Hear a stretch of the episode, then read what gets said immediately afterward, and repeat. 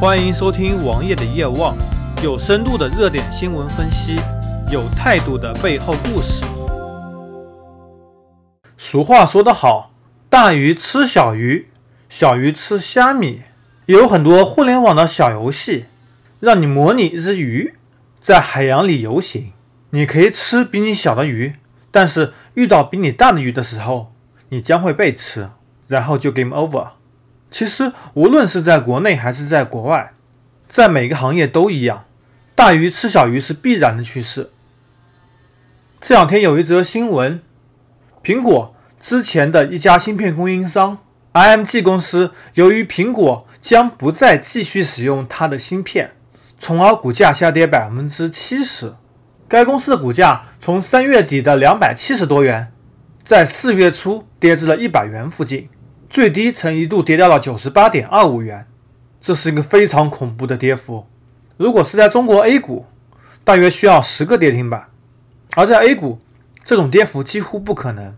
回想到苹果在二零一四年也有一起类似的事件，当时苹果手机宣布采用蓝宝石玻璃，而当时美国一家蓝宝石玻璃供应商 GTAT，由于苹果没有采用它的玻璃。它的股价一天下跌了百分之九十二，从二十多美元跌到了两美元。而且今天我查询了这家公司，这家公司已经退市，并且在美国的 OTC 板块，类似于国内的三板，它的股价是两分钱左右，从二十美元跌到两分钱，这个跌幅非常非常可观。而这家公司为什么会这样子呢？主要是苹果搞的，因为苹果订单能够撑起任何一家中小企业。而苹果撑着它的股价，当苹果想收购这家公司或者这家公司的部分产品的时候，它只要把这家公司做死、做破产，就可以以很低的价格买到这家公司的专利、生产线、员工和技术。这次的 IMG 公司其实也差不多，苹果一直用它的技术，而现在媒体纷纷表示，苹果要开始自己研发了。其实事实是怎样的呢？苹果曾经派驻了非常多的研发人员进驻这家公司，而这家公司现在的研发基本上是由苹果的成员完成的。这已经不是简单的合作或者说交易的关系了。苹果可以完全控制这家公司的死活，哪怕苹果不再采用这家公司的芯片技术，苹果已经拿到了。而苹果的做法是否是想要独立研发呢？还是要搞垮这家公司？同时以很低的价格收购呢？这我不得而知。但是大鱼吃小鱼的事情已经成为了定局。苹果是一家大公司，它的很多做法是压低价格进行收购。